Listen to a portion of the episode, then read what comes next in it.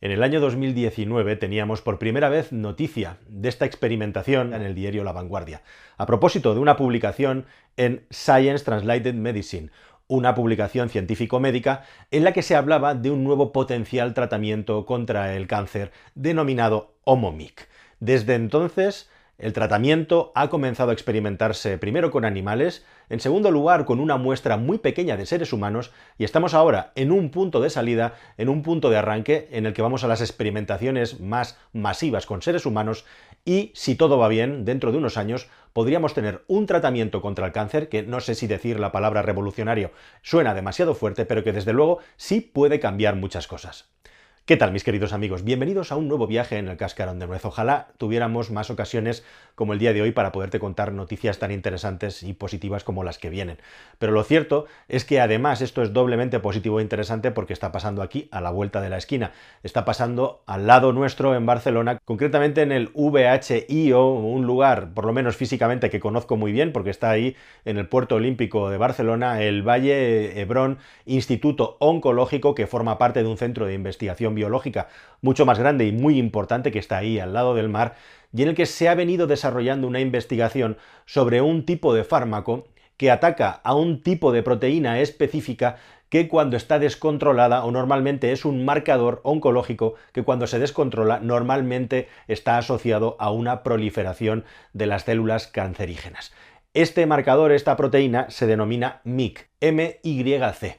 y tiene una complicación muy importante, como digo, está vinculada a muchos tipos de cáncer, y es que está justamente en el núcleo de las células. Esto es muy interesante y es la clave de toda esta historia porque se consideraba hasta la fecha que era literalmente imposible o no tratable farmacológicamente llegar hasta el núcleo de las células y concretamente a ese marcador que es el que hace que se proliferen las células cancerígenas más cuanto más proliferación hay. Bueno, pues la cuestión es que una investigadora que lleva nada menos que 25 años trabajando sobre cómo llegar hasta el núcleo de la célula para frenar esta proliferación, algo que como digo desde la comunidad científica se consideraba imposible, lo ha conseguido y además con un nivel de eficiencia y efectividad que como digo puede llegar a revolucionar el tratamiento contra el cáncer. Así que quédate conmigo que te voy a explicar exactamente en qué consiste y qué es lo que se va a hacer a continuación, en qué estado está la investigación con este nuevo fármaco que se llama Omomic.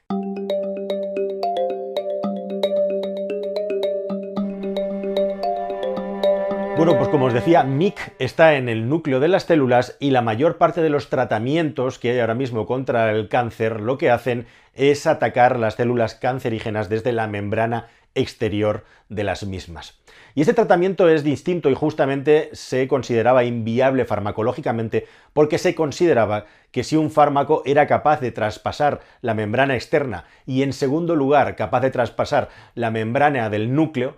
haría simple y llanamente una destrucción tal en las células que acabaría provocando un problema peor, mayor, muchos más efectos secundarios que el bien que tendría un tratamiento de este tipo. Desde ese punto de vista, desde ese enfoque, podríamos decir, de investigación, se consideró que no era viable atacar este tipo de proteína. Pero la cuestión es que una investigadora de nombre Laura Sousek, que además ahora tiene un equipo muy importante trabajando con ella, desde la misma carrera, una vez terminada la carrera, empezó a trabajar en ver de qué manera sería factible poder atacar esto, a pesar de que en toda la comunidad científica le decían que era imposible. Como digo, hay un reto muy importante que es que hay que atravesar dos tipos de membranas sin destruir las células. Pero según la misma Laura Sousek, esto se ha conseguido y se ha conseguido además sin unos efectos adversos muy importantes. Y aquí es donde reside la gran clave, porque estamos llegando a la llave de la replicación celular maligna, la que no deseamos, en muchos cánceres,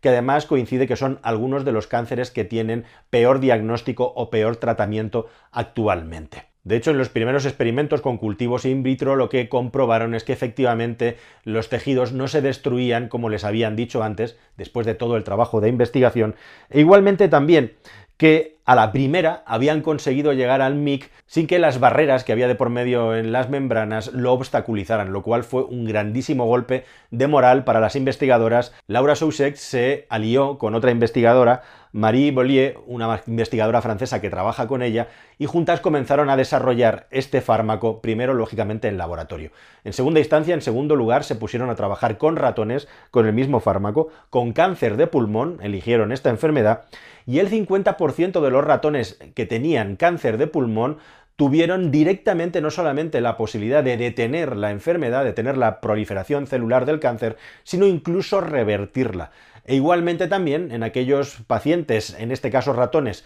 animales en los que no se revertió la contaminación celular, al menos se detuvo la enfermedad. Con lo cual, bueno, pues se demostró que efectivamente sí que era posible llegar a este núcleo de la célula, controlar esta proteína, e igualmente también, lógicamente, después de todo un trabajo de investigación, las investigadoras, valga la redundancia, estaban mm, absolutamente convencidas de que su fármaco no limitaba la proliferación celular que es absolutamente necesaria en la vida del ser humano, y ahí está uno de los grandísimos problemas que tiene el tratamiento del cáncer, cómo discriminas entre las células sanas, las que está bien, y hacen el trabajo de regeneración que nuestro cuerpo necesita, de las células cancerosas que están fuera de control y que se expanden de una manera no deseada. Bueno, pues ellas demostraron o intentaron demostrar que este fármaco no afectaba a aquellas células que estaban sanas y allá donde el homomic atacaba a las células con el mic sano, por decirlo de alguna manera, la proliferación celular seguía pero a un ritmo bastante más lento de cara que esto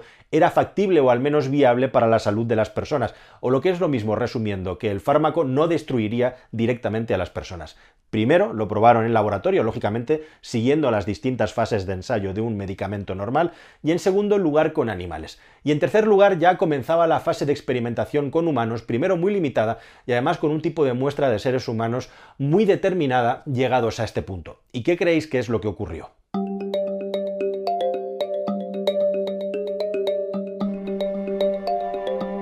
Bueno, pues llegados a este punto y siempre con los fondos eh, no muy llenos, o sea, hasta ahora han dispuesto más o menos de 5 millones de euros para realizar toda la investigación, crearon una empresa que se llama Petomic, que es la que está realizando todos estos ensayos. Pero llegado a un punto van a necesitar la ayuda de la gran industria farmacéutica que ya está interesada en este trabajo para conseguir llegar a muestras más grandes. Pero como digo, primero de todo se comienza a ensayar en seres humanos una muestra muy pequeña en el primer ensayo. En este caso fueron 22 personas de las que desgraciadamente algunas de ellas no fueron aptas para ser evaluadas en el estudio porque tuvieron distintos motivos. Uno de los principales es que fallecieron poco después de comenzar el tratamiento y esto es muy importante para entender los resultados del tratamiento. En una enfermedad como esta y en un tratamiento experimental tan teóricamente agresivo, se arrancó con pacientes que tenían unas características muy específicas, concretamente personas que ya habían desarrollado metástasis, en segundo lugar, personas que ya habían agotado todos los fármacos posibles.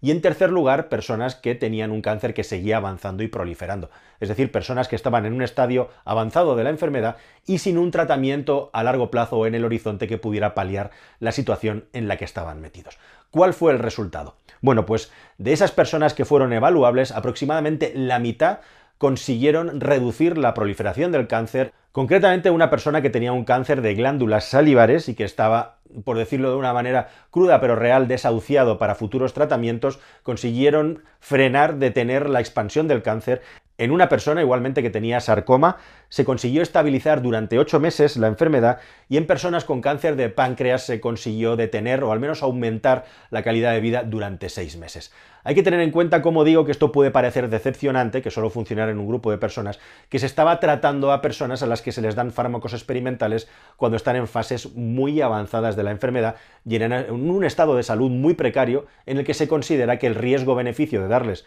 un medicamento nuevo no probado puede ser considerado, puede ser óptimo, puesto que no hay otra vía terapéutica alternativa. Y eso es lo que se hizo con estas personas, personas que además, al no haber tenido nunca un tratamiento como este, los científicos no sabían exactamente cuáles eran las dosis. De hecho, hubo solamente dos personas a las que hubo que reducirle la dosis porque tuvieron efectos adversos. Pero toda esta muestra, aunque pueda resultar decepcionante, para los investigadores fue muy alentadora porque se demostró que el fármaco efectivamente actuaba contra el cáncer y ahora tenían una información que podían utilizar muy a su favor para la siguiente fase de investigación.